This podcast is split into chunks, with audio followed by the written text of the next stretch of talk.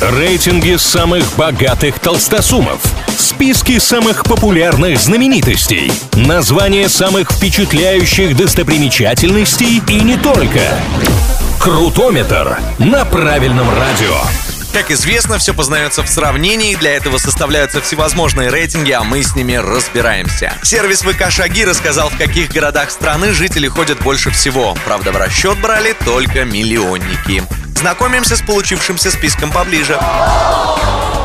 Худшими показателями отметились Омск и Красноярск, жители которых не набрали в среднем и 5000 шагов ежедневно. Все остальные города, попавшие в топ, эту планку, как вы понимаете, перешагнули.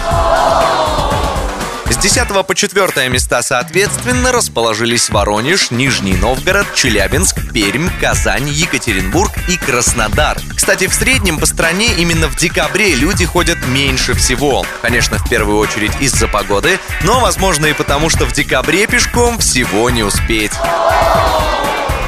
Три города-миллионника, в которых жители ходят больше всего, это Новосибирск и, конечно, Санкт-Петербург и Москва. При этом Златоглавая не просто на первом месте, она еще и единственный город в списке, где жители в среднем ежедневно проходят свыше 6 тысяч шагов.